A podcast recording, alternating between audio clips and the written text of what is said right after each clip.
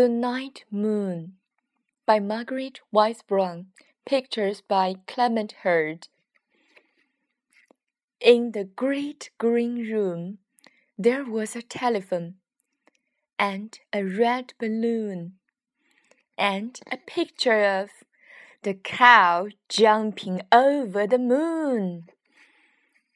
And there were three little bears sitting on chairs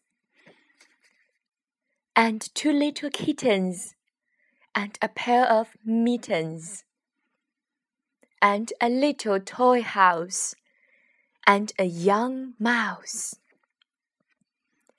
and a comb, and a brush, and a bowl full of mush, and a quiet old lady who was whispering, Hush! Good night, moon. Good night, room.